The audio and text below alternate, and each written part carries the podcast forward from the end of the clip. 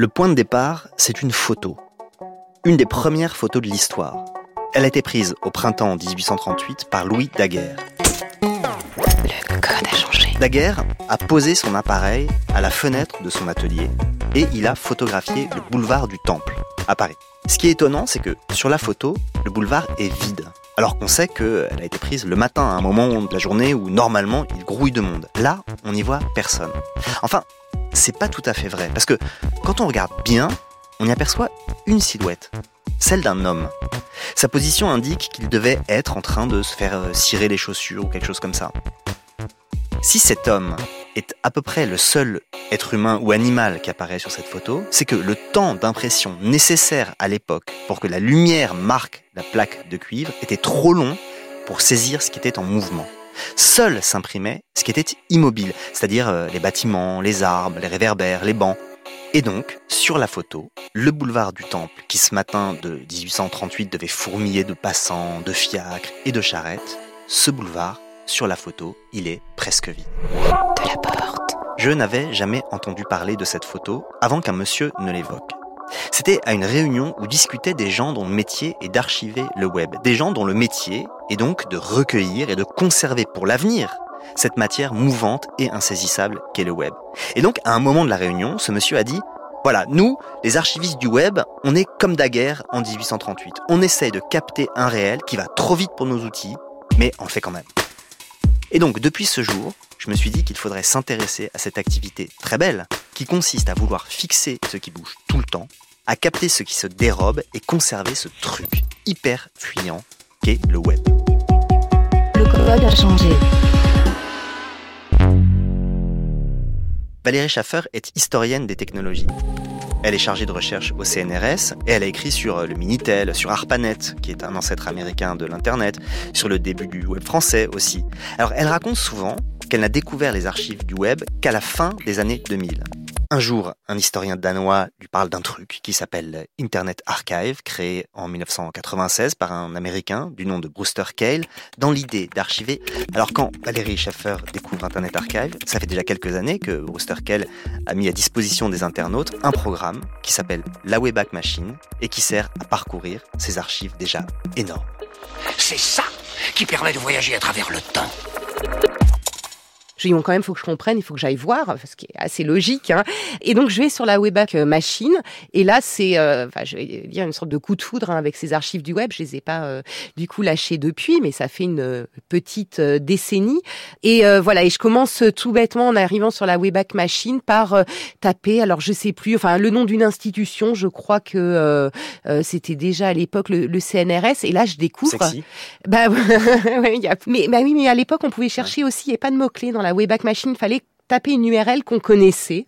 Donc réflexe, voilà, très professionnel.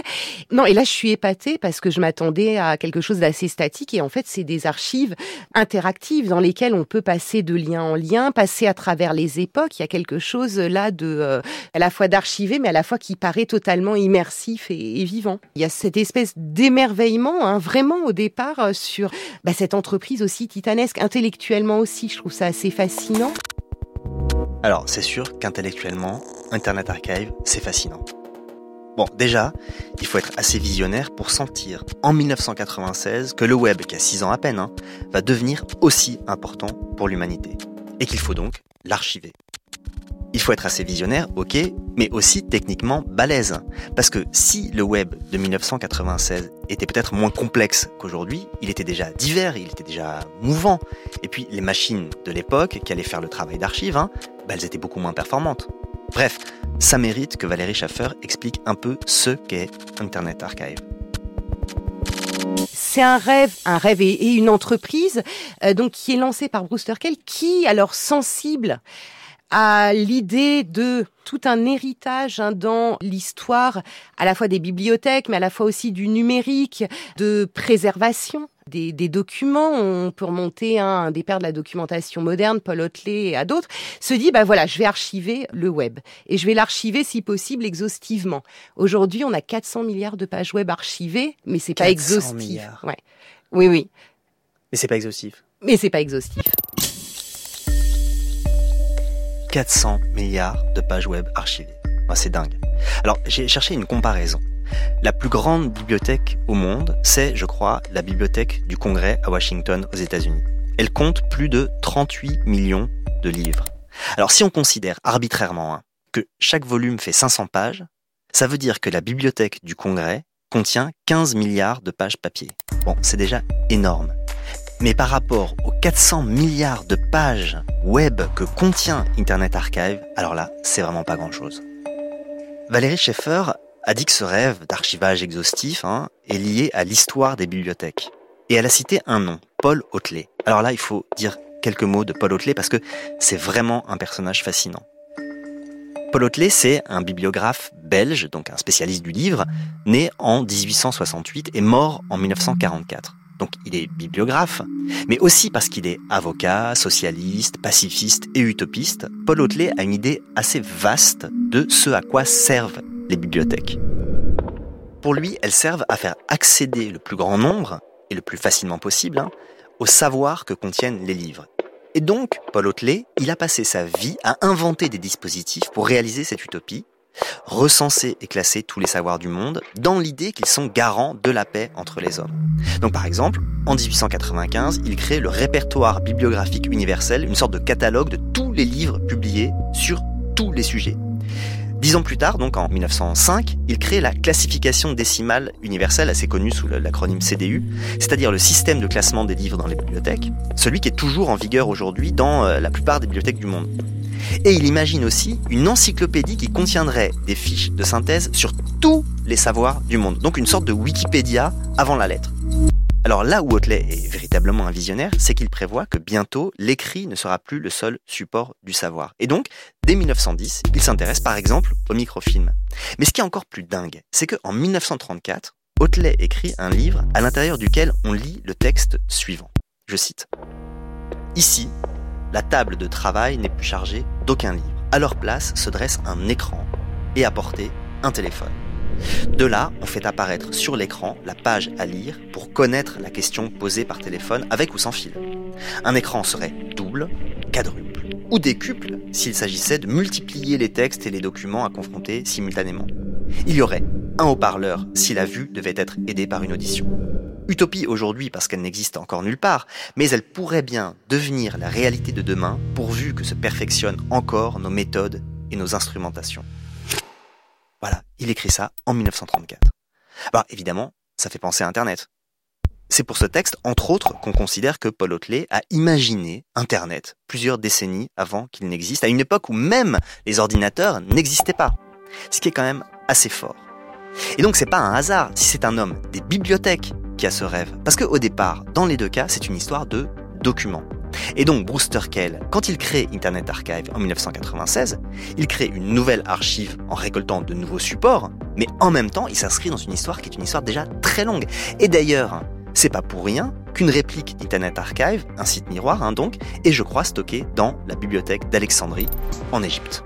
Bref, en écoutant Valérie Schaffer, je me dis que c'est drôle comme les rêves se prolongent à travers le temps. Et d'ailleurs, le programme qui sert à chercher dans Internet Archive, Brewster Kahle l'appelle Wayback Machine. La machine à remonter le temps. Et là encore, c'est une vieille référence.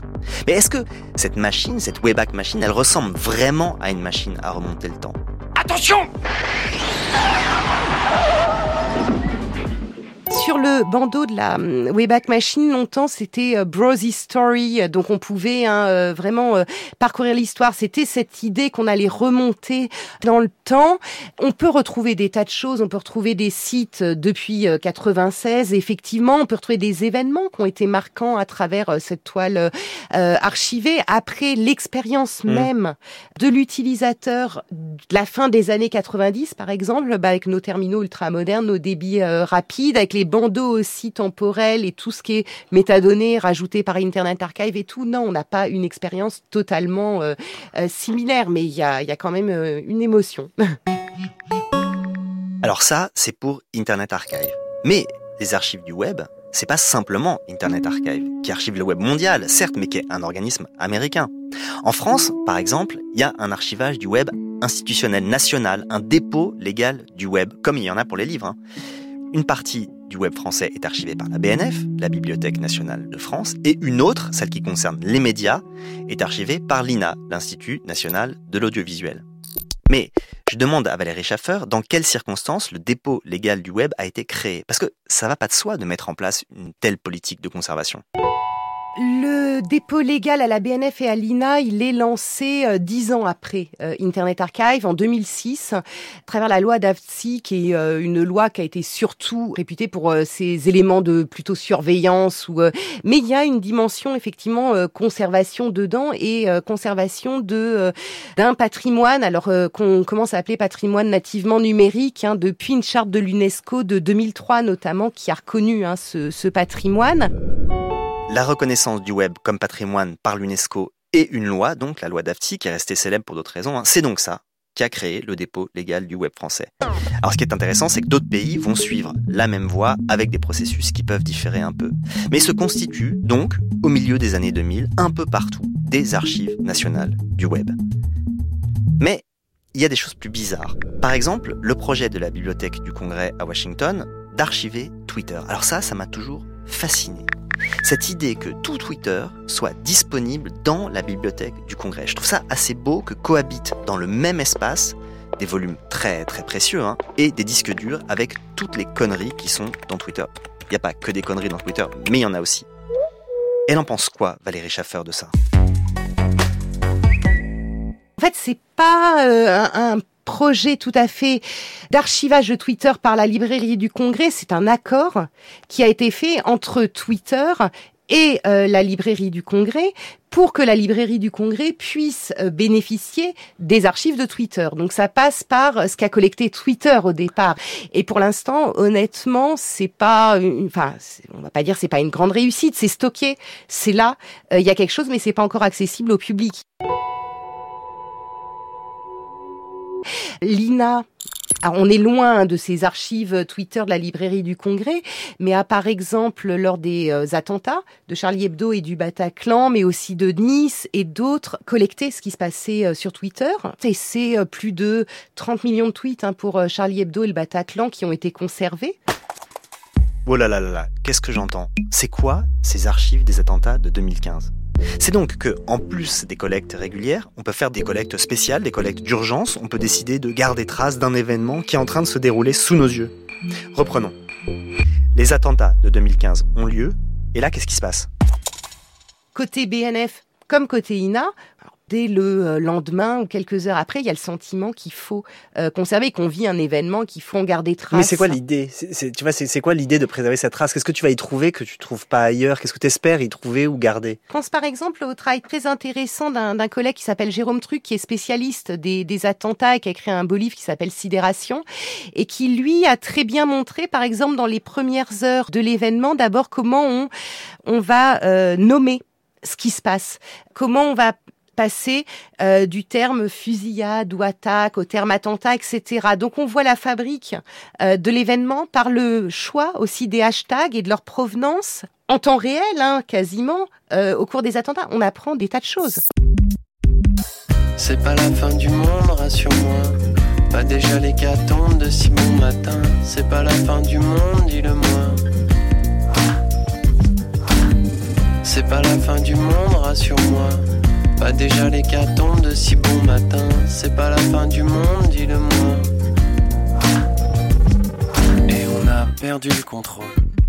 À force de vouloir trop bien faire et de miser que sur le confort, on a inversé les rôles. En voyant dans la fuite notre ultime effort, on a voulu prendre nos distances, laisser couler de l'eau sous les ponts et la vague sur la planche, on a même sorti nos habits du dimanche se comporter vraiment qu'en cas d'urgence. C'est pas la fin du monde, rassure-moi. Pas déjà l'hécatombe de si bon matin. C'est pas la fin du monde, dis-le-moi. S'il te plaît, dis-le-moi. C'est pas la fin du monde, rassure-moi. Pas déjà l'hécatombe de si bon matin. C'est pas la fin du monde, dis-le-moi. Faudrait que nos mots retrouvent leur enfance qu'on découvre tous les jours à quel point elle est notre chance, n'est pas qu'un concours de circonstances. Si à force de s'en faire, on se mutile la panse, y a juste à laisser retomber la poussière. Essayer coûte que coûte de tout remettre à terre et de chercher l'oasis dans le désert. Mais dans le fond de tout ça, qu'en as-tu vraiment à faire? C'est pas la fin du monde, rassure-moi. Pas déjà l'hécatombe de si bon matin. C'est pas la fin du monde, dis-le-moi. S'il te plaît, dis-le-moi. C'est pas la fin du monde, rassure-moi. Pas déjà l'hécatombe de si bon matin. C'est pas la fin du monde, dis-le-moi.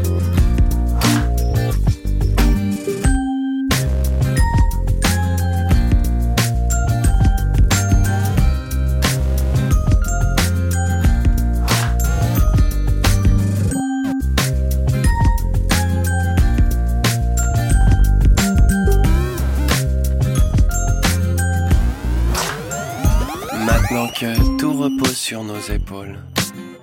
Que se mettre à l'envers fera notre affaire, qu'on finit par aligner les deux pôles. Que les deux pieds en l'air, on a les idées claires, on pourrait faire la part des choses. Et se laisser attirer par la loi des contraires, comprendre enfin de quel mal on est la cause. Avant de se retrouver à six pieds sous terre. C'est pas la fin du monde, rassure-moi. Pas déjà l'hécatombe de si bon matin. C'est pas la fin du monde, dis-le-moi. S'il te plaît, dis-le-moi. C'est pas la fin du monde, rassure-moi. Pas déjà l'hécatombe de si bon matin. C'est pas la fin du monde, dis-le-moi. S'il te plaît, dis-le-moi. C'est pas la fin du monde, rassure-moi. Pas déjà l'hécatombe de si bon matin. C'est pas la fin du monde, dis-le-moi.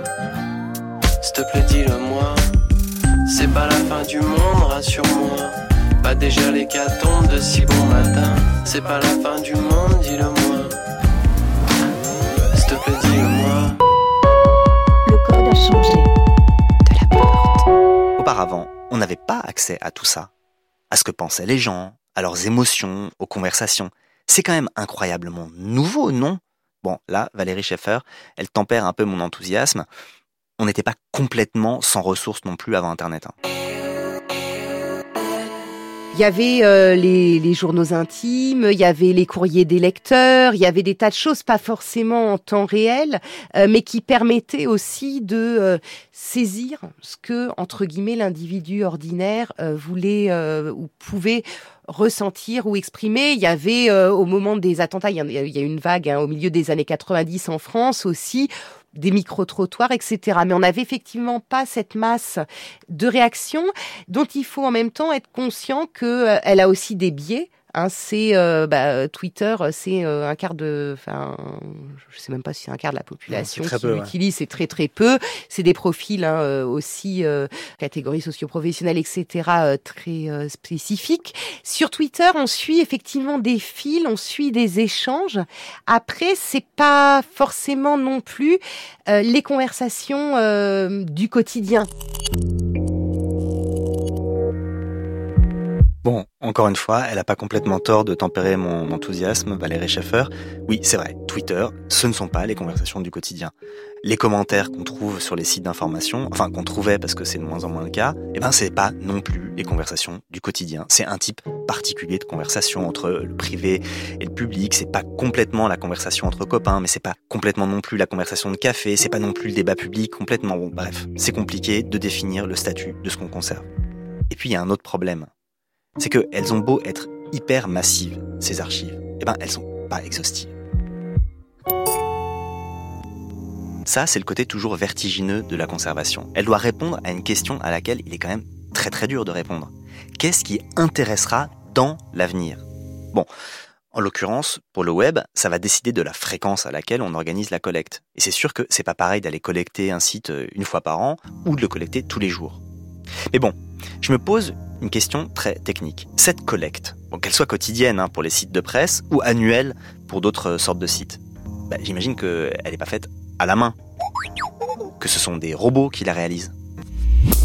Oui, c'est des robots qui sont programmés en fait et qui vont, à la récurrence à laquelle on leur a euh, demandé de le faire, aller cliquer sur des sites et sur des liens. Et on leur a dit aussi, est-ce que vous devez euh, cliquer à trois clics de profondeur ou à deux et aller euh, vous balader de façon très large ou pas? C'est quoi des clics de profondeur? Ben, C'est-à-dire quand on arrive sur la page d'accueil d'un site web, on va trouver plein d'hyperliens, c'est Mm. le principe du web dedans, et on va dire au robot, bah, tu as le droit d'aller euh, cliquer et de collecter la page qui s'ouvre ensuite, mais tu vas pas trop profond, tu nous fais pas 16 pages d'affilée parce qu'on veut pas toute la profondeur du site. Et puis pareil, tu vas pas te balader trop loin parce que quand tu cliques, tu sors parfois aussi euh, du site par des hyperliens pour collecter aussi euh, la, la, la page liée. Donc Mais- c'est pas simplement des photographies. ah non, non, non, c'est pas des captures d'écran, c'est vraiment, on retrouve de l'interactivité, les hyperliens fonctionnent, on se promène dans le site.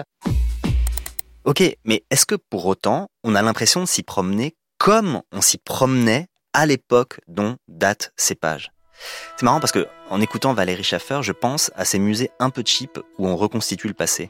En Auvergne, par exemple, près de Saint-Julien-au-Bois, il y a un truc qui s'appelle les fermes du Moyen Âge. Alors c'est une sorte de village médiéval reconstitué avec sa végétation médiévale, ses chemins médiévaux, ses bâtisses médiévales, ses meubles du Moyen Âge. Bon, il y a même des cochons rabougris pour faire un peu genre à l'époque, quoi. Bon, c'est super, mais je ne peux pas dire qu'on ait complètement l'impression non plus d'être au Moyen Âge. Donc je me demande si les archives du web, elles produisent le même effet, ou si vraiment on se promène dans les sites tels qu'ils étaient quand ils ont été archivés.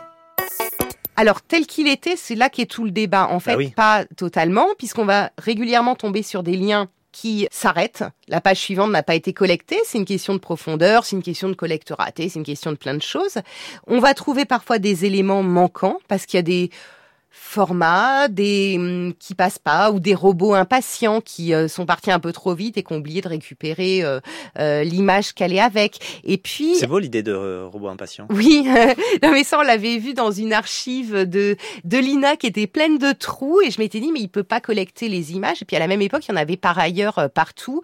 Je me dis mais qu'est-ce qui s'est passé? Et euh, à l'INA il m'avait montré le code source et on voyait qu'en fait le robot était resté que quelques secondes, était parti et qu'il avait fait son travail comme un comme un cochon quoi pour le dire euh, pour le dire ainsi. Donc il y a des ratés parfois dans dans la collecte et alors ce qui est très particulier, c'est dur à- à expliquer en quelques mots, mais c'est surtout au début euh, de, de cette collecte, impossible de faire un contrôle qualité sur tout ce qui sort. hein. On, on stocke, on, on- bon, euh, mais il y a, y a des milliards, hein, c'est ce qu'on disait, de pages archivées, et il y a personne derrière pour vérifier à la main si c'est bien fait. Et en fait, on voit dans, en particulier la, la Wayback Machine, des sauts temporels, c'est-à-dire que parfois, euh, la page d'accueil, on va cliquer sur un lien qui nous amène trois mois après, parce que la page suivante qui avait euh, le lien a été collectée que trois mois plus tard. Alors ça j'aime beaucoup, cette idée d'hybride temporel. Ça me fait penser à une amie de mes grands-parents qui était très très forte en histoire du mobilier, en histoire des tissus, en histoire de la décoration d'intérieur. Elle savait exactement à quelle époque telle tenture était apparue, comment étaient les poignées de porte sous Louis XV, etc. Et cette dame, eh ben, elle souffrait énormément quand elle allait visiter des châteaux avec des pièces censées restituer l'intérieur à une époque précise. Elle disait ah mais non mais c'est pas possible ces cheminées là mais elles n'existaient pas dans la région à ce moment-là. Et puis là ce secrétaire là évidemment bah, il a deux siècles de plus. Et puis on n'a jamais vu des parures de lit avec des motifs comme ça à cette époque-là. Non mais c'est pas possible. C'est-à-dire que elle voyait elle aussi des hybrides temporels partout. Elle visitait ces châteaux comme nous on visite ces sites internet archivés. Mais alors du coup je me pose une question est-ce qu'il n'y a pas un problème avec l'authenticité de ces pages web qui sont archivées? Comment être certain que la page qu'on voit est bien celle qui était vue à l'époque où elle a été archivée? C'est quand même une question centrale, ça, l'authenticité du document quand on fait de l'histoire. Certains invitent à faire de la philologie euh, ou de la diplomatique hein, des pages web, c'est-à-dire à travailler à travailler sur leur authenticité, à travailler euh, sur euh, justement ces anachronismes qui se glissent, ces différents. euh, On a aujourd'hui des outils. Par exemple, dans, dans Internet Archive, ils ont développé un outil qui permet d'afficher le moment où chaque élément de la page a été collecté. Et parfois, on se rend compte qu'il y a des, même dans une page qui paraît euh, authentique, des sauts et des éléments qui avaient été collectés un logo, une carte euh, auparavant, euh, une image qui est venue après, qu'on a comme ça une espèce de patchwork temporel assez. euh, Parce que c'est ça, une page web, c'est extrêmement composite. Mais oui. Et donc, Ouais. donc on n'arrive pas à recomposer exactement cet aspect composite dans l'état de la personne qui était face à la page au moment T. Non. Pour euh, différentes raisons, parce que le temps euh, que le robot crawl, ils sont de plus en plus euh, rapides maintenant, il peut y avoir eu des changements, des mises à jour dans la page, il peut faire son travail, entre guillemets, hein, de façon effectivement un peu insuffisante, et puis il y a des trucs qu'on recollecte pas. Par exemple, quand on a la page du CNRS et son logo, bah, le logo, on va pas le recollecter à chaque fois, en fait, et, et faire des doublons. Donc, ça veut dire quelque chose d'à la fois grave et passionnant. La page web archivée n'est pas celle consultée. Jamais, ou presque. C'est très différent d'autres documents quand on y pense. Un livre, par exemple. Un livre qui a été archivé il y a quelques siècles. Il est le même aujourd'hui que quand il est entré dans les archives. Quand je vais consulter un ouvrage en bibliothèque, c'est celui que tenait dans la main le lecteur du passé. Eh ben, ça n'est pas le cas pour une page web. Ça veut dire qu'une page web, c'est une archive par définition, donc inauthentique, imparfaite. Non, mais alors c'est imparfait, ça l'est encore plus euh, à la fin des années 90 qu'aujourd'hui. Mais ça veut dire qu'il n'y a pas de possibilité de revivre l'expérience exacte. De toute façon, on la revit pas non plus lorsqu'on a en, main euh, le euh, ben, un manuscrit du, Moyen Âge. Hein. On le lit pas de la même façon. On a certes, on l'a entre les mains, mais on ne revit pas l'expérience de lecture médiévale et on a un effort d'imagination et euh, de compréhension, d'intelligibilité, enfin vraiment cognitive à faire, et ben c'est pareil pour le web. On est d'accord, il n'y a pas d'authentique au sens copie parfaite et euh, ça pose un vrai débat. Par exemple, l'Office des publications européennes qui doit archiver les sites euh, des institutions européennes fait lui un contrôle qualité sur ses archives en disant on va revérifier le résultat pour voir si ça ressemble ou pas à ce qu'on avait au départ mais ils vont éventuellement réintervenir sur la page ou refaire la collecte s'ils estiment que le résultat n'est pas convenable. Ils recomposent a posteriori euh, le document. Mais qui est de toute façon un composite? Ouais, c'est sûr. Une page web, ça n'est pas un objet uniforme et statique. C'est composite et c'est mouvant. Dedans, il y a des formats différents, il y a des programmes différents, il y a du texte, il y a une vidéo, il y a une photo, et puis ça bouge. Par exemple, la publicité. Sur un site, la publicité change tout le temps. Et parfois, elle n'est même pas la même selon l'internaute qui consulte le site. Comment donc archiver un truc qui bouge tout le temps et qui n'est pas le même pour tout le monde? C'est sûr que dans ces conditions, bah, l'authenticité, elle peut toujours être mise en cause. Hein. Quand on pense que c'est ça que les historiens et archéologues du futur auront entre les mains pour étudier notre civilisation, j'avoue que je trouve ça un peu abyssal.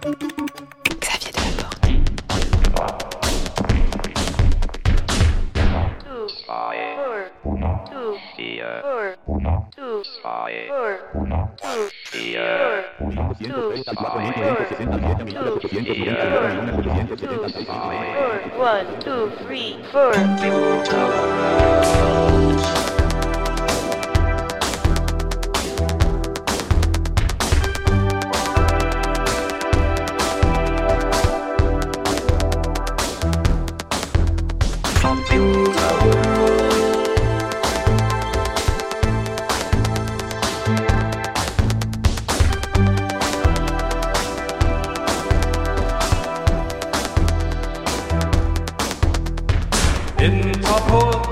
and Deutsche Bank, FBI and Scotland Yard, CIA and KGB control the data, memory.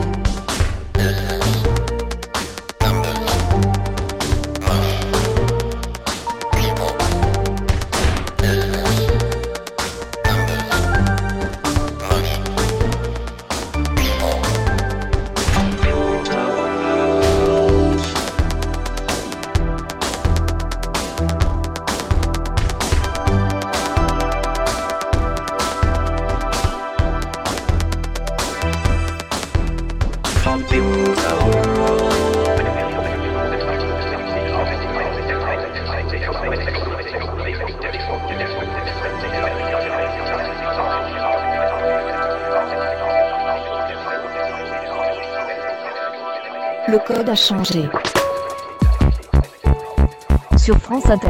L'an dernier, je suis allé faire un reportage à l'IMEC. L'IMEC, c'est l'Institut de mémoire de l'édition contemporaine. On y trouve les archives de nombreux écrivains euh, contemporains, euh, fin 19e, 20e, 21e siècle, des archives de revues, de maisons d'édition, etc. Bon, ce trésor, il est abrité dans les sous-sols d'une abbaye à quelques kilomètres de Caen. Et ces archives sont la plupart du temps matérielles, des livres, des manuscrits, des carnets, des lettres, des objets aussi. Mais de plus en plus, elles consistent en des disques durs. Parce que les auteurs d'aujourd'hui, ils travaillent sur des ordinateurs.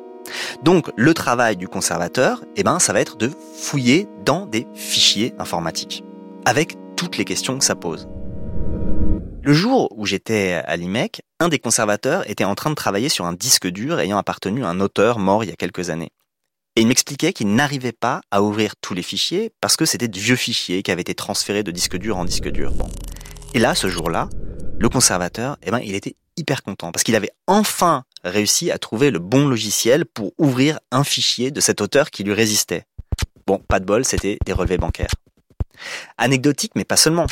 Parce que de plus en plus, les chercheurs travaillent sur des supports numériques, soit parce que les archives ont été numérisées, la presse, le patrimoine littéraire, soit parce que les documents d'origine, donc, sont numériques, ce qui risque d'être de plus en plus le cas dans l'avenir. Donc voilà, bon, mon romantisme du chercheur face à son vieux parchemin qui tombe en poussière, bon, il en prend un coup. Ok, bon. Mais il y a une autre question que je me pose sur ces archives du web mais qui se pose en fait pour les archives numériques en général. Comment on fait non seulement pour que ça reste lisible alors que les formats ne cessent d'évoluer, mais surtout pour que l'archive soit pérenne, qu'on puisse encore la conserver, la consulter dans 10, 20, 30, 100 ans. Il y a eu des accidents. Hein. Les, les Portugais, notamment Arquivo.pt, ont été victimes d'un incendie de leurs locaux et ils ont perdu une partie des fonds qu'ils avaient collectés. Les serveurs ont brûlé? Donc, euh, mais comme euh, oui, mais comme euh, peuvent brûler, on a eu des cas hein, d'archives. Enfin, aussi bien en France, on pense aussi au Brésil et, et à son musée. Donc la, la perte, elle peut, elle peut exister. À l'arrivée de Trump au pouvoir, Bruce Turkell avait lancé une campagne aussi de communication pour dire faisons un miroir au Canada de Internet Archive et de ses euh, ressources, parce que euh, le risque, c'est aussi des pressions éventuellement euh, politiques voire géopolitiques. Il y a eu des coupures en Jordanie, en Chine et autres d'Internet Archive. Donc voilà, il y a aussi l'idée qu'on peut faire euh, des, des copies. Mais il y a un autre problème. Le web, c'est aussi une matière mouvante. En dehors des formats des archives qu'il faut faire évoluer pour qu'ils restent lisibles, ben, il y a les programmes qui sont utilisés dans le web lui-même. Les changements techniques constants, ces programmes. Alors, est-ce que les gens qui archivent s'en inquiètent? Alors on s'en inquiète et on s'en inquiète en fait au quotidien parce que euh, par exemple, euh, que ce soit YouTube ou d'autres, euh, il y a régulièrement aussi des mises à jour et des changements qui font que les robots peuvent du jour au lendemain se retrouver bloqués et ne plus pouvoir faire leur travail parce que justement les, les accès, les, euh, les formats, tout ça a changé. Il y a euh, derrière des moyens informatiques, des équipes d'ingénieurs qui sont capables très rapidement de réagir et de voir comment on s'adapte aux changements euh, effectivement euh, techniques. De la même façon que euh, les silos, de plus en plus dans, dans l'internet et, et le web, l'idée qu'il faut des mots de passe, etc., peuvent faire barrière à cette collecte. Donc effectivement, il y a en permanence euh, des défis techniques et euh, certes le web a évolué, il a fallu adapter aussi euh, les collectes, mais c'est moins des évolutions techniques, à la limite des évolutions juridiques, des évolutions du web en, îlot d'application qui posent problème. Alors ça, c'est intéressant. Parce que, en effet, depuis 1996 et le début de l'archivage du web par Bruce Turkell, bah, le web a changé. Hein. Bon, bien sûr, il a changé techniquement, mais il a changé aussi architecturalement. Et cette folie des mots de passe qu'on connaît aujourd'hui, hein, qu'on nous demande d'entrer toujours quand on arrive sur un site, ça doit être forcément un obstacle à l'archivage, bien sûr. Et puis, il y a aussi le fait que notre usage d'Internet s'est transformé. Sur nos téléphones, on navigue de moins en moins sur le web, on passe par des applications. Ça, les applications, je vois pas bien comment on peut les archiver. Sauf si ce sont des web applications, bon, c'est-à-dire des applications qui sont aussi des sites web, bon, tout ça, ça dépasse mes compétences techniques. Bon, ok, il y a des parties du web qui échappent à la collecte, et peut-être de plus en plus. Mais à part Internet Archive, qu'archive tous les sites, les autres collectes, elles se font la plupart du temps par des institutions qui sont nationales. Et là, ça pose quand même un problème. Parce qu'il y a des pays qui disparaissent, par exemple, et puis il y a des pays peut-être qui s'en moquent d'archiver leur web. Donc, peut-être qu'il y a des trous noirs nationaux dans les archives du web. Et alors là, Valérie Schaffer, elle me parle des travaux d'une chercheuse du nom de Anat Ben David, qui, au dire de Valérie, fait toujours des travaux extraordinaires. Elle a par exemple essayé de reconstituer le euh, point YU du web euh, de l'internet yougoslave euh, en disant bah, c'est quand un pays disparaît son nom de domaine avec, qu'est-ce qui se passe? Et elle a essayé de voir ce qui avait été archivé, de reconstituer ce nom parce qu'elle a retrouvé des listes de sites. En fait, on a hein, du, du point YU et une vision grâce à elle assez claire de ce web yougoslave. Un autre défi qu'elle a relevé, c'était dire et, et celui de la Corée du Nord. Mm. Alors pendant longtemps, on absolument pas su ce qu'il y avait en Corée du Nord comme web. On on n'avait pas de liste de sites officiels. Elle dit donc comment on peut collecter si on ne sait pas ce qui existe, si on n'a pas les sites et si en gros il n'y a pas de communication dessus. Et en fait, elle s'est rendue compte qu'il y avait eu une collecte plutôt efficace du web nord-coréen et des sites qui étaient en circulation. C'est à la suite d'une fuite hein, euh, où on a su exactement combien il y avait de sites nord-coréens. Elle dit bon bah je vais remonter dans le temps et elle voit qu'il y a tout un système de curation humaine qui s'est mis en place pour signaler quand on trouvait une URL nord-coréenne et qu'en fait ça a été assez bien euh, réussi par des réseaux humains et pas techniques. C'est beau cette idée que le web nord-coréen, ou en tout cas une partie du web nord-coréen, a été méticuleusement archivé par des gens. On aimerait savoir pourquoi ils ont fait ça, pourquoi ils le font encore, par intérêt scientifique, par intérêt politique, par intérêt affectif, j'en sais rien. Bon, d'accord, on l'a compris, il y a des trous dans ces archives du web. Enfin, elles sont quand même gigantesques, peut-être les archives les plus gigantesques auxquelles l'humain ait eu affaire. D'où une question. Est-ce qu'il n'y a pas un risque d'avoir trop d'archives avec tout ça? Je pense toujours à cette magnifique nouvelle de Borges, Funès ou la mémoire. Dans cette nouvelle, Borges imagine un jeune garçon qui, à la suite d'une chute de cheval, se retrouve affublé d'un mal terrible. Il se souvient de tout. Sa mémoire est infaillible. Il est devenu hypermnésique. Et très vite, ça lui rend la vie complètement impossible. Ses souvenirs sont trop nombreux. Il passe son temps à se remémorer ce qu'il a fait, ce qu'il a vécu, ce qu'il a vu, et il ne peut plus rien accueillir du présent. Il ne peut plus penser. Donc, il meurt très jeune, enseveli sous ses souvenirs. Bon alors, sans aller jusqu'à ce niveau de tragique, hein, est-ce qu'il n'y a pas un risque qu'en archivant le web, on se retrouve avec trop de matériel, qu'on se perde dans notre propre mémoire? Oui. oui, alors on a à la fois trop et pas assez. hein. J'ai toujours dit c'est à la fois l'abondance et la lacune, parce que quand tu cherches une page particulière, tu n'es absolument pas sûr de la trouver. Alors le risque, c'est de dire, ben je pars de ce qui existe et on tombe typiquement dans le euh, euh, côté, enfin ce qu'on critique comme la data-driven science, hein, c'est-à-dire le développement euh, d'études fondées sur ce qui existe, hein, sur les données, plutôt que sur une question de recherche ou une véritable quête de sources.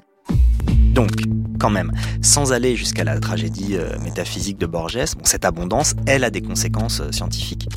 Valérie Schaeffer, elle appelle ça la data-driven science. Je savais même pas que c'était l'expression consacrée, mais je me souviens qu'à la fin des années 2000, Chris Anderson, Chris Anderson c'est le rédacteur en chef du magazine américain Wired et il est souvent assez visionnaire. hein.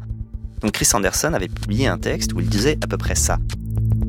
Avec la profusion des données, on va pouvoir faire de la science autrement, sans passer par la vieille méthode consistant à poser des hypothèses, à mener des expériences et à en tirer des résultats. D'ailleurs, le texte s'appelait, je traduis, hein, La fin de la théorie, comment le déluge de données rend la méthode scientifique obsolète. Bon, ça avait été déjà très critiqué à l'époque, mais ce que m'apprend Valérie Schaffer, c'est que c'est aussi une tentation en histoire, pas simplement dans les sciences dures. Mais il y a quand même un autre problème dans tout ça. Dans le web, il y a beaucoup de nous. Et donc, archiver le web, c'est nous archiver nous. Alors, pour euh, ce qui en est de ce qui est conservé par l'INA et la BNF, c'est évidemment encadré. Hein. Il faut être accrédité pour y accéder et on peut pas faire n'importe quoi. Mais ça, euh, c'est pas valable partout. Là où c'est, euh, par exemple, pour moi plus discutable ou inquiétant, même si j'adore euh, ces sources, c'est euh, le fait que Google ait euh, repris tous ces groupes de discussion qu'on a appelés les newsgroups hein, des années 80-90. Et là, il y a les newsgroups français qui sont accessibles en ligne, par exemple, et on retrouve des prises de position avec euh, forcément euh, bah, des propos qui peuvent être parfois racistes ou, euh, ou pas très fins ou- et que on retrouve ça en ligne effectivement avec euh, parfois l'adresse des individus qui s'expriment Et ça pose quand même un, un- un gigantesque problème, parce que c'est sur une masse d'individus. euh, énorme. Oui, alors c'est dans les newsgroups, c'est pas une masse d'individus Mm. énorme parce que c'était quand même une élite un peu euh, technique et scientifique qui s'exprimait. Par contre, on retrouve des prises de position qu'ils ont certes rendues publiques à l'époque, mais c'était il y a 20 ans, et, et des gens qui depuis ont largement évolué, qui sont toujours effectivement en activité, qui ont euh, voilà. Après, les vastes dépôts de données en ligne accessibles. Effectivement, il y a, il y a danger, mais enfin, on peut se dire aussi que euh, les dépôts de Google, Facebook, enfin ceux Mm. qui gardent nos données sont dangereux. En effet, ça c'est dangereux, on en a déjà parlé au moins dix fois. Mais paradoxalement, est-ce que ce n'est pas non plus là qu'on trouve ce qu'il y a de plus intéressant sur nous? Enfin, je veux dire par là, est-ce que ce qui dirait le plus sur notre humanité, ce sont pas finalement nos conversations Facebook, nos discussions dans les groupes euh, WhatsApp? On peut rêver par exemple à des historiens qui dans quelques siècles auraient accès aux discussions d'une famille dans un groupe WhatsApp. Ce serait quand même extraordinaire. Bon, est-ce que ce sont pas les données de Facebook, d'Instagram, de Messenger qui nous permettraient de plonger dans l'âme humaine? Et celles-là, ces archives, eh ben, elles sont privées et pas ouvertes à la recherche, sauf exception. Bon, de toute façon, plonger dans l'âme humaine, c'est pas forcément le but de l'histoire, hein, me rappelle Valérie Schaffer, et elle a raison. Il y a d'autres disciplines pour ça. En même temps, c'est drôle quand je lui demande quelle archive du web l'a le plus impressionné au cours de toutes ces recherches. Eh ben, c'est bien de questions humaines, hein, très humaines, profondément humaines qu'il s'agit. Euh, c'est quand j'ai essayé de remonter effectivement les, les premiers procès 96 et, et suivants euh, lancés par la LICRA, euh, l'Union des étudiants juifs de France et autres, et qu'il y avait les premières affaires euh, pour antisémitisme, racisme, etc. Et que euh, je suis tombée dans les archives sur les pages de, par exemple, Front 14, qui était un site néo-nazi agglomérant toute une galaxie de sites du, du même acabit. Voilà, et là j'étais assez sidérée aussi bien par l'iconographie, par le nombre de liens, de retrouver ces sites, parce qu'évidemment on se dit aussi, mais euh, bah, eux aussi ils ont été conservés. Et bien sûr, heureusement, et en même temps, euh, on a quand même ce malaise hein, euh, en, se retrouvant euh, confronté aux interactions entre les internautes, puisqu'il y a des discussions, alors souvent sous pseudonyme, mais qui ont été conservées aussi. Et voilà, c'est ça qui m'a le plus impressionné. Ouais. Deux leçons. Ce que dit Valérie Schaffer relativise un peu l'idée que le web d'aujourd'hui est plus haineux, plus sale que celui d'hier. C'est pas sûr. C'est juste qu'aujourd'hui, tout le monde s'affronte sur des plateformes communes, alors qu'avant, bah, les choses étaient sans doute plus éparses, plus séparées. On pouvait fréquenter le web sans tomber sur les sites fachos. Aujourd'hui, tout le monde est sur les mêmes réseaux. Deuxième remarque. Tout pourrait accréditer l'idée défendue par certains qu'Internet, c'est la poubelle de l'histoire. Est-ce qu'Internet est ce lieu que je décris ou non Mais non. Est-ce que c'est pas Mais- cette poubelle-là Mais de non. toutes les Voilà. informations Mais non. vous dérapez. Ah bon C'est Alain Finkielkraut qui avait employé cette expression qui a été ensuite euh, reprise par d'autres. Oui, peut-être, pas faux. Il est bien autre chose, certes, Internet, mais il est ça aussi, la poubelle de l'histoire. Et voilà, le problème, c'est que les poubelles, c'est hyper intéressant. L'archéologie et la paléoanthropologie accordent depuis longtemps une grande attention à nos déchets, aux déchets de nos ancêtres. On compte pas ce qui a été appris sur l'humanité en fouillant les lieux où elle entreposait ces déchets. De quoi on se nourrit, comment on se nourrit, avec quel objet, tout ce qu'on peut apprendre d'une poubelle. Et ben là où Internet est une poubelle magnifique, c'est que c'est une poubelle de l'immatériel, une poubelle de nos curiosités, de nos pensées, de nos fantasmes, de nos angoisses. C'est inestimable de pouvoir fouiller cette poubelle mentale. Et les scientifiques l'ont déjà compris, ils y travaillent et c'est donc à ça que ça sert d'archiver le web. Quand j'ai fini l'entretien avec Valérie Schaffer, j'ai demandé à Fanny et à la technicienne qui enregistrait ce jour-là si elles avaient des questions. Elles m'ont répondu Ah non, désolé, on était plongé dans la Wayback Machine. Et là, ça, Valérie Schaffer, ça l'enchante. Ça me fait plaisir parce que ça veut dire que ça peut donner envie de, euh, de la découvrir. Bah tant mieux. Je remercie beaucoup Valérie Schaffer. Euh, Ses travaux euh, sont pour certains trouvables sur Internet. C'était Le Code a changé, un podcast proposé par France Inter en partenariat avec Faber Novel.